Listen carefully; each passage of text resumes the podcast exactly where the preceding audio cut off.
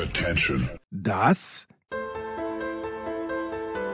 sind die Daily Nuggets auf Sportradio 360.de. Selten golden und ganz sicher nicht täglich, aber wir haben uns stets bemüht. Also meistens. Nun gut, zu besonderen Anlässen, wie eben heute zum Thema Es gibt sicherlich einen sehr guten Grund, mein lieber Markus, warum heute in München gestreikt wird. Wahrscheinlich geht es um die Kohle.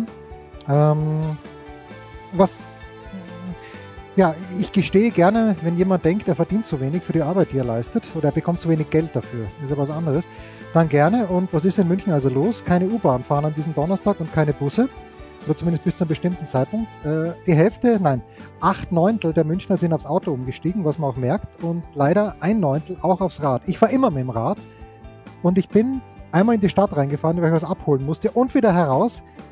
Ich habe selten in so kurzer Zeit so viele Menschen beschimpft. Ich bin, ich bin ein schlechter Mensch, ich weiß. Ah, Ist, aber Selbsterkenntnis ist bekanntermaßen ja der erste Weg zur Besserung.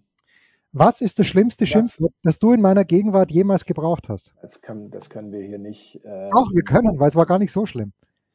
Das ich gebraucht habe in deiner Gegenwart.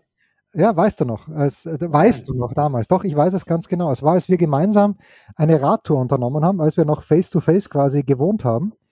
Und in Feldmoching ist jemand mit dem Auto etwas gar rausgefahren. Und der Anchorman hat ihn was geheißen, was ich jetzt nicht schlimm fand, aber wenn es dir nicht recht ist, dann ähm, Pff, du, du, das ist bestimmt schon verjährt. Wahrscheinlich Spacken wäre dann mein. äh, Lutscher. Das, Du hast zu ihm Lutscher gesagt. ich habe Blut, Lutscher gesagt, das kann ich mir gar nicht vorstellen. Ja, und ich habe jetzt heute hier so einen Klassiker-Kandidaten gehabt. Ich überhole ihn. Ampel ist rot. Er stellt Ein sich Fahrradfahrer oder ein, Fahrradfahrer, Fahrradfahrer, ja. Oh, da, Ampel. gut, der muss natürlich merken, dass, dass du schneller bist als er. Naja, pass auf, nee, rote Ampel, okay. äh, Und es hat 20 Sekunden gedauert, bis er bei mir an der Ampel war. Was macht der Idiot? Stellt sich neben mich hin und fährt gleichzeitig mit mir los, tritt in, tritt in die, in die äh, äh, Pedale, ist einen Viertelmeter vorne, dann überhole ich ihn. So, noch eine rote Ampel, weil einfach so viele Leute unterwegs waren, stellt er sich wieder neben mich hin und dann habe ich ihn gefragt, ob er irgendwo angefahren ist. Warum? Warum? Du konntest ihn doch jeweils überholen. Ja, eh, aber einfach nur, dass er sich da in, in seiner, und natürlich jemand, der mit Rückscheinwerfern gefahren ist, was grundsätzlich vorbildlich ist. Grundsätzlich vorbildlich. Aber, aber nicht in diesem Moment. Aber, aber war das quasi als Angebot von dir gedacht? So nach dem Motto, ist er schon wo rangefahren oder sollst du ihm dabei helfen? Oder, Ja, oder wie ja, war das formuliert? Ich, ich, ich möchte dann doch einigermaßen unbeschadet durch mein berufliches Leben kommen und nicht ein paar Nächte in einer geschlossenen Anstalt verbringen, aber Wahnsinn. Wahnsinn. Verbalinjurien, ich, ha- ich habe sie, mir- hab sie mir aufgespart. Naja. Ich dachte schon aufgeschrieben. Ähm, es ist übrigens so, solltest du tatsächlich mal in eine geschlossene, in, in jedweder Form kommen und du, Ja. es würde mich der, der Anruf oder die, überhaupt die Nachricht ereilen, du wärst dort.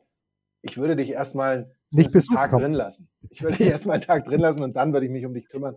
Da müsstest du dir keine Sorgen machen, aber ein bisschen runterkommen müsstest du da, glaube ich, schon erstmal. Ja, ja, nee, nee. Also so schlimm war es dann auch wieder nicht, aber ich denke mir nur, hast du's, was, hast, du- was hast du nicht kapiert, dass ich schneller fahre als du? Aber es ist eh vorbildlich, weil man sieht, München lebt. Das ist natürlich ein überragender Tag dieser Donnerstag. Wir nehmen ein bisschen früher auf als, nein, wir nehmen nicht ein bisschen, wir nehmen einfach so auf, dass wir Freitag, Mittwoch, äh, Freitagmittag noch gut senden können. Ein brillanter Tag, in der Früh ein bisschen kühl und jetzt ist ja schön, dass so viele Leute mit dem Radl unterwegs sind. Wir haben Post bekommen, mein lieber Markus. Oder möchtest du zuerst über The Last of Us sprechen? Welche Episode hast du, hast du dir schon gegönnt? Also, wie man so schön sagt, ich bin auf Stand. Also sprich, ich bin durch bis zur Episode 7. Ich weiß, es kommen noch zwei Episoden in der ersten Staffel, die Ja. immer, oh, jetzt bin ich überfragt, kommen die immer am Montag oder am Sonntag oder so? Ähm, also sprich, in den nächsten jetzt dann so zehn Tagen wird sich meine erste Staffel dann abgeschlossen haben. Ich bin absolut angefixt. Ich bin, ich bin absolut wieder der Alte, könnte man fast sagen. Also ich kann mir die, ich kann mir die fast anschauen. Ich bin aber trotzdem, ich weiß nicht warum, ich traue dieser Serie nicht, ich vertraue der nicht. Ich habe auch, glaube ich, gemerkt, woran es liegt. Es gibt nämlich ähm, praktisch kein Regisseur hat mehr als zwei Folgen, äh, in zwei Folgen Regie geführt Ah, dass okay. das ja. schon so ein bisschen so ein anderer Stil ist. Und ich habe den Eindruck, dass mich gerade die allererste ähm, Folge am meisten abgeholt hat. Hat mich am meisten abgeschreckt auch, weil ich ah. seitdem auch so klassische Horror-Schockmomente immer wieder erwarte, die aber eigentlich, wenn man ganz ehrlich ist, nach der ersten Folge nicht mehr so gekommen sind. Es war alles relativ berechenbar. Ist es auch hier. Aber wie mein Nervenkostüm durch diese Serie leiden musste, das kann man, wenn man sie guckt, ähm, perfekt in Folge 7 beobachten. Die Folge, ähm, ich spoilere nicht, keine Sorge, die Folge, in der ähm, unsere Heldin in einem äh, Einkaufszentrum unterwegs ist. Und natürlich ist das Einkaufszentrum, es ist vollkommen menschenleer. Nur sie und ihre Begleitung kommt dort rein und die erhellen alles und machen sich da ein bisschen so einen, so einen schönen, einen schönen Abend, schöne Nacht. Und ich, äh, ich kann teilweise, habe ich mir gedacht, ich kann nicht mehr, weil ich immer damit rechne, jede Sekunde, dass es irgendwo rauskracht oder irgendwas passiert oder irgendwas Ekliges oder irgendwas. Nein, man kann dieser Serie grundsätzlich vertrauen. Ähm, und ich, ich kann euch beruhigen, ihr werdet äh, ohne einen tatsächlichen Schockmoment eigentlich durch diese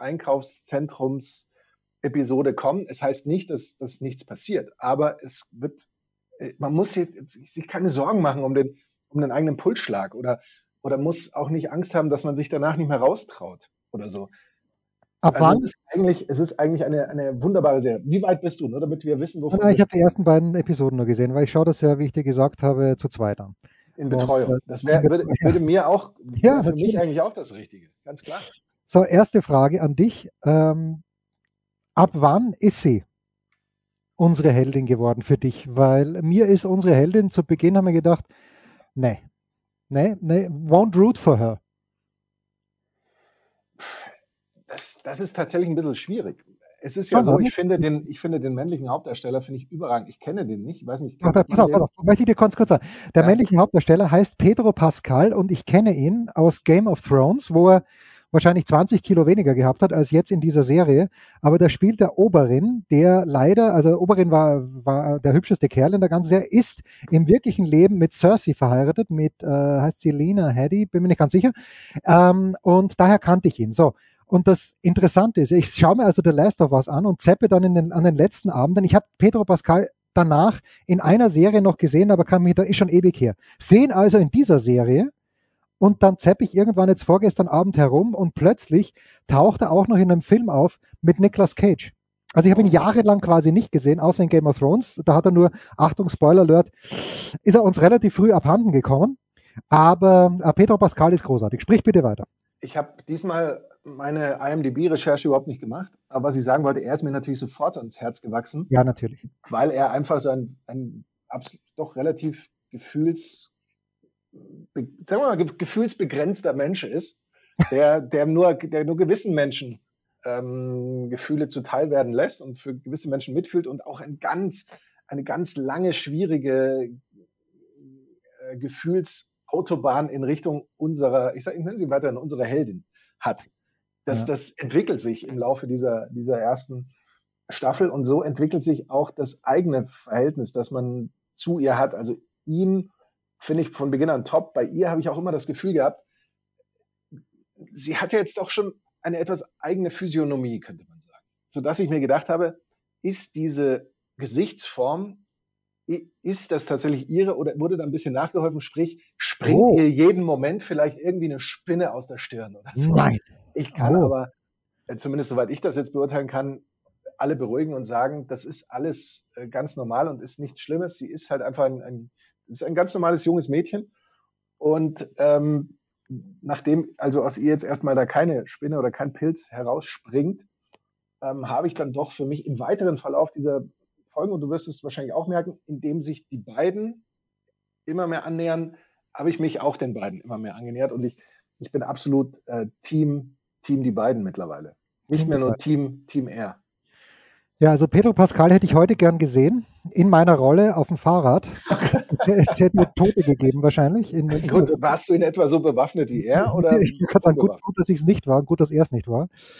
Ähm, und das bringt uns zu einer Frage und ähm, die Frage ist wunderbar formuliert. Also die Frage kommt von Christoph. Was mich ein kleines bisschen irritiert ist, äh, alles Liebe und Gute aus dem, Achtung, schönen Niederösterreich.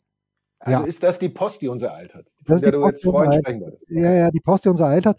Ja, das Schöne in Niederösterreich, Christoph, beruhigen wir uns ein bisschen. Ja, ich bin Steirer und äh, die schönen Ecken in Niederösterreich, ich habe sie noch nicht gefunden. Aber ich habe sie auch in Schweinfurt nicht gefunden. Ja, eben. Sven Schröter war zu Gast in der Big Show und hat mir gesagt, naja, Schweinfurt ist, hat uns gesagt, Kai Dittmann war auch dabei und Andreas Renner hat uns gesagt, naja, also Schweinfurt auf den ersten Blick verliebt man sich nicht in diese Stadt, aber es, es lohnt den zweiten und dritten Blick. Dasselbe würde ich eigentlich über Niederösterreich sagen. Ähm, aber Niederösterreich stimmt stimmt so vieles nicht. Manche sagen gar nichts. Äh, ich bin nicht manche, aber es geht in der Politik los, es geht mit den Fußballvereinen los. Äh, also, okay, aber schön, wunderbar. Christoph, super, dass du dich gemeldet hast. Und Christoph sagt folgendes. Äh, ich verfolge jede Woche sehr gespannt eure TV- und Filmerlebnisse, aber da liegt mir aktuell eine Frage auf dem Herzen. Jedes Jahr werden Filme über berühmte, zumeist bereits verstorbene Schauspielerinnen und Sängerinnen gedreht und dann auch für Oscars nominiert. In diesem Jahr fällt mir zum Beispiel Blonde ein, über Marilyn Monroe habe ich gesehen. Elvis, Billie Eilish, wusste ich nicht, Louis Armstrong oder Whitney Houston. Jetzt gab es mit King Richard und McEnroe zumindest zwei Filme mit Tennisbezug. Jetzt aber zu meiner Frage zurück. Wieso gibt es keine guten Filme über Fußballspieler? Aus dem Leben von Zidane, Beckham, Maradona, Pelé zum Beispiel. Sollten sich doch äh, gute Filmgeschichten machen lassen und jetzt nicht so weichgewaschene Dokus wie aktuell über verschiedene Fußballclubs. Okay, da muss ich sagen, nicht, nicht ganz gut aufgepasst, Christoph. Es gibt zu Maradona mindestens zwei überragende Dokus. Äh, und ja, Dokus, aber waren nicht, ja, aber der war nicht weich gewaschen. Nicht weich gewaschen. Also die, die, beiden, das eine ist von Asif Kapadia und das andere ist von dem, äh, ist er ein Serbe oder ist er ein Kroate oder ist er ein Bosnier? Von diesem sehr, sehr bekannten, ich habe, das gibt es auf YouTube sogar. Das heißt, glaube ich, Treffen mit Maradona oder irgendwie, oder trifft Maradona. Großartig. Schreibt uns bitte, weil ich habe es vergessen, wer der war. Aber du hast völlig recht. Spielfilme, du erinnerst dich, Markus, und wir haben, glaube ich, sogar drüber gesprochen. Es gab doch über Pelé einen Spielfilm bei Sky. Ja. Und der war nicht gut. Äh, er war, er war halt, er war halt schon eher so, so ein, ein seichtes Sport, ein leichter Sportler vom Tellerwäscher zum Millionär-Film. Ja. So. Und äh, es ist ja so, warum hat also mir haben beide Filme sehr gut gefallen. Und zwar das eine Bohemian Rhapsody und das andere äh, Elton John, die Elton John Geschichte, Geschichte Rocketman. Aber warum war aus dramaturgischer Sicht äh, Bohemian Rhapsody besser? Weil es dort irgendwie äh, diesen Höhepunkt gegeben hat mit Live Aid. Und man hat gesehen, okay, Freddie Mercury, Achtung, Spoiler Alert, erfährt ein paar Jahre davor, dass er AIDS hat äh, und, und, er kämpft sich dann halt noch durch. Und äh, Live Aid ist das letzte ganz große Hurra, danach sind ein paar kleinere gekommen. Und bei Elton John hat man sich die ganze Zeit gefragt, ja, okay, was ist es, dieses, dieses wahnsinnig einschneidende Erlebnis in seinem Leben? Und das gab es irgendwie nicht. Ja? So sehr ich ihn liebe, aber das gab es nicht. Und das gleiche bei Sidan ist dieses WM-Finale 2006 jetzt so einschneidend, wo er dann runter muss. Ja, für mich schon, weil ich war Sidan-Fan und ich habe das, ich sage bis heute, der darf sich davon, der darf sich überhaupt auf keine Art und Weise so provozieren lassen, egal. Wie hieß er? Materazzi gesagt der, hat. Der aktuelle Hoffenheim-Trainer, ja. Ja, genau. Ja, also das ist auch Wahnsinn, wie dem in späten Jahren noch, äh, noch, noch der Bart gewachsen ist. Damals im WM-Finale glatt rasiert. Unglaublich. David Beckham, komplett uninteressant als Persönlichkeit, finde ich. Was, was ist passiert in seinem Leben? Okay, 98 hat ihn ganz England beschimpft, weil er gegen Argentinien eine rote Karte bekommen hat, aber das trägt keinen Film. Maradona ja, ja, aber da gibt es, wie gesagt, diese beiden herausragenden Dokus. Und was mir eingefallen, also King Richard und der Borg versus McEnroe, das trifft halt eine ganz kleine, sehr gut, beide sehr, sehr gut übrigens. Das trifft eine ganz kleine Gruppe, weil die Tenniszielgruppe ist nicht so groß. Die Fußballgruppe wäre groß, aber ich, ich sehe da keine Geschichte, die erzählenswert wäre. Ich weiß, das trifft dich unvorbereitet, deswegen labere ich, ich weiß es an dir. Äh, ich wüsste jetzt nee, nicht, welche Geschichte ich sehen möchte. Äh, da, da, gebe ich dir in gewisser Weise recht. Es ist ja auch in der Natur, es liegt in der Natur der Sache des Sports irgendwie, dass er doch eher kurzlebig ist. Jeder Sportler ja. hat eine, eine, nur eine gewisse Verweildauer in seinem Sport, die bei manchen Sportarten ein bisschen länger, vielleicht noch mit der Vier vor vorneweg äh, zu halten ist, in den meisten Sportarten doch eher so ab 30 äh, bergab geht. Ähm, danach kommt was Neues. Man ist da irgendwie so geprägt, man, man will immer was Neues, der, der war gut, okay, der ist aber jetzt weg, dann kommt der neue, dann der ist gut, der war weg, was Neues. Und eigentlich interessiert ja die meisten auch tatsächlich, und das ist ja auch das, was äh, am Sport so besonders funktioniert und, und einen fasziniert, die, die Frage, wie geht das Spiel jetzt hier genau, aus? Wie, wie geht aus? dieses Turnier jetzt hier aus? Ja. Und übermorgen möchte ich dieses Spiel schon gar nicht mehr sehen, weil ich habe ja das Spiel da live gesehen oder ich habe es im Grunde verpasst, beziehungsweise weiß, wie das Ergebnis ist und damit ist die Geschichte ja schon fast erzählt. Dass man tatsächlich, wie du sagst, eine große Zielgruppe findet, die sich an diesem Thema auch noch Jahre später begeistern kann, ist dann eher gering. Und das endet aber dann eher doch in Schnulzen wie das Wunder von Lake Placid für die Zielgruppe der patriotischen Heike Amerikaner Older. mit einer gewissen ja, und Heike, Heike Older. plus, plus Heike Older. Ähm, das Wunder von Bern, dass das versucht hat, so, so ein Sportereignis aufzuziehen, auch über die wirtschaftliche Lage Deutschlands und, und, und. Aber das sind alles nur so, so glaube ich, so kleine, wie würde man sagen, so kleine Inselmomente.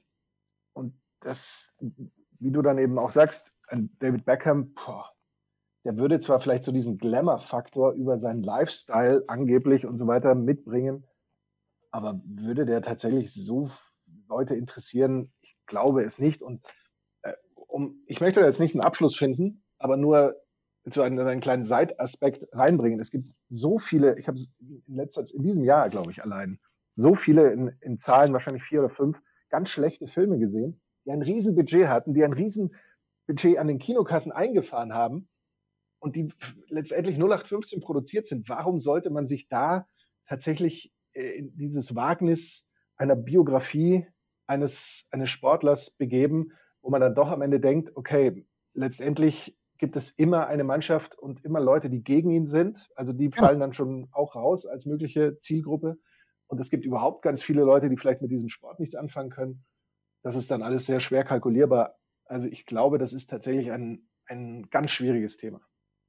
Ja, wie du sagst, äh, der Maradona-Film wird in Brasilien kein Renner werden, wahrscheinlich, und der Pelé-Film in, in Argentinien nicht. Äh, der, der Film, der mir, der Sportfilm, der europäische, obwohl es ein amerikanischer Film war, aber mit europäischem Topic, der mir am besten gefallen hat in den letzten Jahren, war eindeutig Rush, weil es halt auch, das ist eine geile Geschichte, dass Niki Lauda fast verbrannt ist, äh, ein paar Wochen später wieder im Auto sitzt, sich kaum den Helm überziehen kann, weil das Gesicht noch so schmerzt ähm, das, das war eine grandiose Geschichte und mit Ron Howard natürlich als Regisseur auch überragend verfilmt. Da sagt er nichts. Oder sagt er was? Ich dachte, das war ein Schluss. Äh, hast du nicht gesagt Schluss? Ja, ja, ja, ja. Pause. Was gibt es Neues? Wer wird wem in die Parade fahren? Wir blicken in die Glaskugel. Der Kurzpass von Sportradio 360 präsentiert von uns selbst mit Sky-Kommentator Markus Gaub. Und dem Fahrrad-Rambo Jensi. Oh, das ich, also ich werde als, äh, als Grammar-Nazi schon äh, bezeichnet, jetzt auch noch als Fahrrad. Als Grammar. Nicht als Grandma, sondern als Grammar. Grammar, Grammar-Nazi. Nun gut, beides nicht schön. Ich werde an mir arbeiten. RB Leipzig zu Gast bei Borussia Dortmund zum Zeitpunkt unserer Aufnahme morgen, aber zum Zeitpunkt unserer Ausstrahlung heute Abend 20.30 Uhr. Ich darf sagen, ich freue mich auf dieses Spiel, weil es wird ähm, ein kleines bisschen oder vielleicht sogar ein großes bisschen darüber entscheiden. Nicht, ob Dortmund im Meisterrennen bleibt, die werden es auf jeden Fall sein, aber ob Leipzig sich vielleicht verabschieden muss, wenn es denn überhaupt ein Meisterschaftsrennen gibt bei einem ehemals befreundeten Wettbüro, sind die Dortmunder mit 2,25 leichter Favorit, 3,6 unentschieden, 3,10 Auswärtssieg für für Leipzig. Dortmund all seine sieben Bundesligaspiele im Jahr 2023 gewonnen. Einige überzeugend, einige weniger überzeugend. Ich komme immer wieder auf dieses Spiel in Mainz zurück. Sagen wir mal so, letztes Wochenende gegen in Hoffenheim vielmehr, war es auch jetzt nicht so wahnsinnig toll. Ähm, in dieser vier, 13 Tore beide, dass diese Statistik bringt noch an. Also nicht früher weggehen. Nicht früher weggehen in der, in der letzten Viertelstunde der Spiele haben 13 Tore geschossen, sowohl Dortmund als auch Leipzig. Das heißt, gute konditionelle Voraussetzungen. Markus, ich sehe hier, also ich sehe ein massiv unterhaltsames Spiel, aber ich sehe Dortmund mit äh, lange mit 2 zu 1 führen und später das 3 zu 1 schießen. Wenn, wenn nochmal lange führen und dann spät schießen? dann spät noch den, den Sieg dann ganz klar machen. Weißt du? Äh, sie führen lange mit 2 zu 1. Leipzig, Leipzig äh, greift an, aber am Ende dann ein Konter und ADM ist noch nicht wieder fit, aber Julian Brandt schießt das 3 zu 1. Ah, ich, ich habe äh, eben das nicht verstanden, dass es Dortmund ja. war, die da, die da gewinnt. Ja, ja, Dortmund, schießt, Dortmund gewinnt 3-1. Du hast gerade angesprochen, sieben Siege ins Kalenderjahr 2023 für die Dortmunder. Auf der anderen Seite in der Marco-Rose-Tabelle, die Marco, Klammer auf Schoko-Schachner Rose-Tabelle, führt Leipzig ähm, vor dem Bayern und dahinter Dortmund. Also er hat da schon auf alle Fälle etwas bewegt.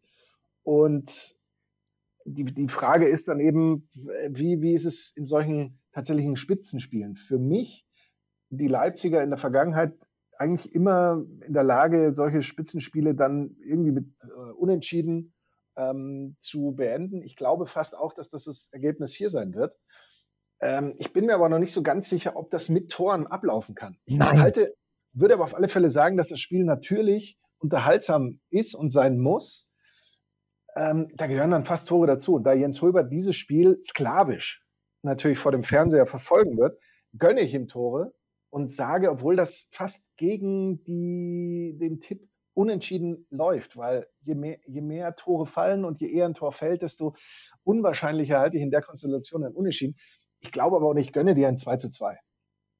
Ja, das wäre doch was. Ja gar nicht so. Kann. so, jetzt ist, wenn man sich den Samstagnachmittag anschaut, es ist natürlich eine absolut traurige Konferenz, bei aller Liebe, weil Dortmund ist nicht dabei, Leipzig ist nicht dabei, Bayern ist nicht dabei und dann kann man vielleicht auch noch Frankfurt mit reinnehmen. Ich schaue mal, ist irgendjemand, der in der Champions League noch dabei ist, an diesem Samstag in der Konferenz im Einsatz? Nein. Das engste Spiel, das mir hier angeboten wird, Markus, beim ehemals befreundeten Wettbüro, ist unter anderem der VfL Bochum gegen den FC Schalke 04 äh, in Germany, we never call it a Klassiker, aber es ist, glaube ich, hat, hat das nicht Derby-Geruch auch ein kleines bisschen, ein kleines bisschen. 2,3, ja natürlich, 2,3 die Quote für den Heimsieg von Bochum, 3,4 unentschieden, 3,1 Schalke. Naja, Bochum zu Hause ist gar nicht mal so blind. Äh, erstmals unter Thomas Letsch allerdings drei Bundesligaspiele in Folge verloren. Insgesamt bereits die 15. Saisonniederlage. Ich sagte, wie es ist, ich war mir nicht sicher, ob das funktioniert mit Thomas Letsch, weil ich kenne den, kennen ist übertrieben, aber ich weiß, er hat in Österreich gearbeitet, er hat bei der Austria gearbeitet, das ist nicht so gut gelaufen und äh, bin ein bisschen überrascht, dass die Bochumer eigentlich um den Klassenerhalt relativ solide mitspielen. Ich glaube, es wird ein relativ solides 0 zu 0 werden, mein lieber Markus. Also ich habe die Schalker jetzt tatsächlich in der Rückrunde oder jetzt im Kalenderjahr schon häufiger gesehen. Muss sagen, dass sie auch in dieser Phase, wo sie 0 zu 0 und 0 zu 0 und 0 zu 0 und nochmal 0 zu 0 gespielt haben, selten die Mannschaft waren, die dann am Ende irgendwie da glücklich darüber war, sondern im Gegenteil, die haben gut gespielt, die haben nur Riesenprobleme gehabt, Tore zu machen. Jetzt haben sie schon fast sowas wie eine, eine Show in ihrem äh, letzten Spiel äh, abgebrannt und geliefert mit Toren auch durchaus mal mit der Hacke und da ging's und dann kann man eben auch hinten raus so einen krassen Torwartfehler ähm, wegstecken von einem Keeper, der bis dahin eben noch kein einziges Gegentor kassiert hatte, aber das meinte ja auch Reis dann hinten raus, vielleicht hat dieser Fährmann-Fehler äh, dann die Mannschaft so ein bisschen aufgerüttelt. Ich kann mir schon vorstellen, dass in Schalke jetzt auch schon sowas wie ein Selbstvertrauen wächst und durchaus der Glaube, das schaffen zu können. Und wenn nicht gegen Bochum, gegen wen dann? Gegen wen soll es dann eigentlich sonst klappen? Ich traue den äh, Schalkern absolut hier einen Sieg zu. Sollte Schalke das aber nicht gewinnen, ich glaube, dann steigen sie tatsächlich ab. Und das mag manche mögen sagen, das ist ja eine super These. Aber wenn man mal auf die Tabelle schaut, ist es tatsächlich gar nicht mehr so weit weg. Also ich glaube, das ist, ist eine ganz große Gelegenheit, äh, dran zu bleiben und tatsächlich so einen, so einen Lauf zu starten. Ich, die müssen da den Gegner nicht zwingend wegschießen, aber äh, damit es ein bisschen spannend ist, 1 zu 2. Es wäre übrigens für die Schalker, was fast dagegen spricht, nach 38 Auswärtsspielen ohne Sieg mit 26 Niederlagen wäre es der erste Dreier auf des Gegners Platz. Also es ist eigentlich schon, man müsste, möchte fast sagen, das ist eigentlich durch, aber du als ehemaliger Gruppier weißt, dass die Wahrscheinlichkeit, äh, nicht steigt oder fällt, nur weil es lange nicht passiert ist. Nein. Allerdings ist das natürlich im Sport was anderes, weil da spielt die Psychologie dann eine ganz wichtige Rolle. Und wenn ich weiß, oh je, jetzt steht er schon wieder vor mir an der Ampel, dann weiß ich, irgendwann muss ich mich nicht mehr neben den stellen, weil er wird mich auch jetzt wieder abhängen. Gerade blinkt meine äh, Live-Score-App. Ich habe eine Nachricht, das erste Mal, glaube ich, in meiner Karriere. Ich sehe auch, dass es blinkt, was uns aber nicht von unserem zweiten Spiel aus dieser eher traurigen Konferenz abhalten soll. Das ist auch das letzte Spiel. Laufen die Spiele schon vielleicht, wenn du die ja, jetzt schon auf der App hast. Borussia Mönchengladbach gegen den SC Freiburg. Das ist sogar noch enger. 2,4 Heimsieg Gladbach, 3,6 Unentschieden, 2,8 Auswärtssieg. Äh, Gladbach ist ein ganz großes Mirakel. 0 zu 4 verloren in Mainz, davor gegen die Bayern gewonnen. Nicht ganz unglücklich. Äh, ich habe ja jedes Wochenende hier meinen Schwager als Bayern-Fan am Start, der sich verfolgt fühlt wie die Unschuld vom Lande. Die armen Bayern und überhaupt und rote Karte, Upamecano ist doch Wahnsinn und Dortmund wird immer bevorteilt. Das ist im Moment nicht unser, unser Thema. Was nicht passieren darf aus Sicht der Freiburger, äh, habe ich die Quoten schon gesagt, 2,4 äh, Gladbach, 3,6 äh, Unentschieden, 2,8 Auswärtssieg Freiburg. Was nicht passieren darf aus Sicht der Freiburger ist, dass Gladbach in Führung geht, weil die Gladbach als wohlgemeint als einziges Team in der Fußball-Bundesliga ähm, noch keinen Punkt nach Führung zu Hause abgegeben haben. Das finde ich ist eine starke Statistik, weil da denkt man natürlich immer dran, ja, wenn die Bayern zu Hause mal führen, dann geben sie auch keinen Punkt ab. Aber die Gladbacher sind tatsächlich die einzigen, denen das bislang gelungen ist. Und ich werde, Markus, zu sagen, ich werde nicht schlau aus den Freiburgern, trifft es ja nicht ganz, weil Freiburg ja irgendwie schon auch in den letzten Jahren immer eigentlich einen überragenden Herbst gespielt hat und im Frühjahr dann ein kleines bisschen schwächer geworden ist. Sehe ich in dieser Saison auch so in dieser Spielzeit. Ich glaube, dass das ein solides 2 zu 1 für Gladbach wird. Ich glaube, die entscheidende Frage vor diesem Spiel ist, ist Freiburg eine Spitzenmannschaft oder nicht? Das muss jeder für sich entscheiden. Die Gladbach haben ja für sich ganz klar, ich glaube, durch Christoph Kramer festgelegt und festgestellt oder vielleicht auch in einer anderen Reihenfolge erst festgestellt und dann jetzt festgelegt, dass sie sich gegen eine Spitzenmannschaft leichter tun, ihre Leistung abzurufen und gegen eine eben nicht so Spitzenmannschaft schwer tun und vielleicht auch mal richtig die Hütte voll kriegen und, und blutleer äh, das äh, Stadion A schon betreten haben und genauso auch wieder verlassen. Für mich ist Freiburg tendenziell schon eine Spitzenmannschaft. Ich glaube aber nicht, dass das bei Gladbach so feststeht und dass die Freiburger auch so spielen, wie eigentlich eine Spitzenmannschaft normalerweise spielt. Ich glaube, dass äh, Freiburg im Vorteil ist, ich sehe die Breisgauer, wie ich in diesem Moment Ach, auch, äh, nochmal einwerfen möchte, ähm, im Vorteil. Äh, Endergebnis habe ich in meiner App jetzt noch nicht gefunden, aber 1 zu 2 wäre vielleicht auch hier der Tipp. 1 auch, zu 3, Entschuldigung, 1 zu 3, ich habe nicht richtig Auch schön wäre gewesen, natürlich gewesen, die Breisgau Brasilianer. Damals, ja, das war mal, das war ja mal. Als sie unter Volker Finke mit 24 Georgiern am Start waren. Das waren halt noch großartige Zeiten. Übrigens äh, schreckst du dich auch jedes Mal wie ich so, wenn Christoph Kramer noch Fußball spielt. Ich dachte, er ist nur noch Experte, aber offenbar spielt er auch noch aktiv Fußball. Na, er, ich, ich schrecke mich eigentlich eher, wenn, wenn ich ihn irgendwo im Studio oder so sehe und mir dann denke, hoppla, spielt er gar nicht mehr. Naja, okay. Aber ähm, kommt wahrscheinlich aufs gleiche bei raus, ja. Und das war's, der Kurzpass von Sportradio 360, präsentiert von uns selbst mit Sky-Kommentator Markus Gaub ich habe es vorhin falsch gesagt, mit dem Radl-Rambo, Jensi. Rausschmeißer gefällig? Gerne, denn spätestens seit dem ersten Buch Otto gilt auch bei uns Eintritt frei. Es wird möglicherweise ein Wochenende, wo ich mich dann gemütlich aufs Rad setze. Markus, ich weiß nicht, wie das Wetter werden soll, äh, aber gegen Mittag hin ist es ja dann doch einigermaßen erträglich und ich muss die gute Form die ich in Volzberg aufgebaut habe, bei meinen Eltern, muss ich irgendwie rüberbringen ins nächste Quartal und überlege wirklich, ob ich nicht mit meinem Rennrad so mal einen 80er runterreißen sollte. Einfach mal so. Wie wird dein Wochenende ausschauen? Mein Wochenende wird ähm, wie immer arbeitsam sein. Ich Ach. werde äh, Paderborn gegen St. Pauli. Das ist ein, ein, heimliches, absolutes Spitzenspiel, vor allem wenn man die Rückrunde nur reinzählt, ähm, begleiten. Am Freitag werde am Samstag, da, da habe ich noch nicht die Statistik gefunden, die das zum Spitzenspiel macht, aber finde ich vielleicht noch Aston Villa gegen Crystal Palace betreuen, dann am Abend wieder ähm, Stefan Hempel und Tusche bei Heidenheim gegen Darmstadt lauschen und am Sonntag habe ich die große Ehre, Leverkusen gegen die Hertha XXL zusammenzufassen. Da haben wir jetzt nicht drüber gesprochen, aber da möchte ich schon auch mindestens vier Tore haben, bitte. Ja, ja, ist mir natürlich. eigentlich egal für wen, wie wir wissen. Ja, natürlich, sonst, sonst generell egal. Ja, das klingt nach einem. Trainierst du eigentlich, trainierst du eigentlich für, dein, ähm, für die Fahrt, dass du mich dann mal besuchen kannst mit dem Fahrrad? Wie viele Kilometer sind es von uns aus Das ist eine gute Frage. Also, weil du wirst ja nicht Autobahn fahren. Und ja, äh, Autobahn sind es ungefähr 90. Naja, gut. Die, Ähm, Hin die das Hinfahrt heißt, ich hin. Die Rückfahrt, die, die, also ich würde sagen, dafür, fährt ja der Zug wieder. Das ist ja das Schöne. ah, das Schöne. Ungefähr äh, 105 Kilometer würde ich schätzen, wenn Wahnsinn. man übers Gehackte fährt. Ne? Das, das packe ich schon noch. Irgendwann mal in diesem Sommer. Ich trainiere ein kleines bisschen für äh, die hoffentlich nur kurze Anfahrt, sollte ich akkreditiert werden für das ATP Masters 1000 Turnier in Monte Carlo. Dann plane ich mit dem Auto darunter zu fahren, mir in der Nähe von Monte Carlo ein bescheidenes Airbnb zu nehmen und dann jeden Tag mit dem Rad zur Anlage zu fahren. Oh, nice. Ich Ja. dachte mit dem Hubschrauber dann. Das so ist die zweite Option, aber ich weiß nicht, ob das äh, in meiner Ökobilanz vertretbar ist, mit meiner Ökobilanz.